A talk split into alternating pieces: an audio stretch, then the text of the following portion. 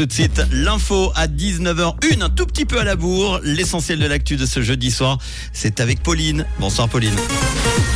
Bonsoir à tous. Les cantons romans sont submergés par les demandes de renouvellement de passeports. Les cigarettes électroniques seront elles aussi imposées et un ciel voilé au programme demain matin.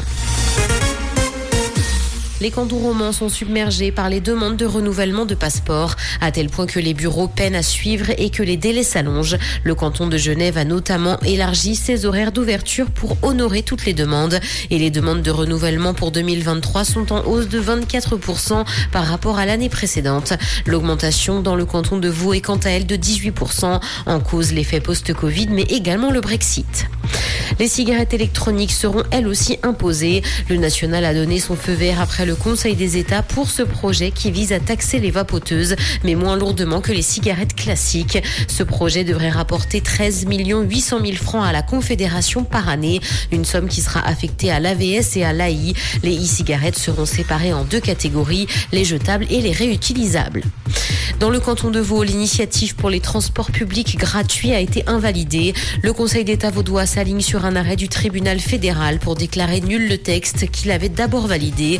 À moins d'une contestation en justice, la population vaudoise n'aura donc pas son mot à dire sur la proposition de l'initiative. L'invalidation a posteriori est critiquée par le comité d'initiative.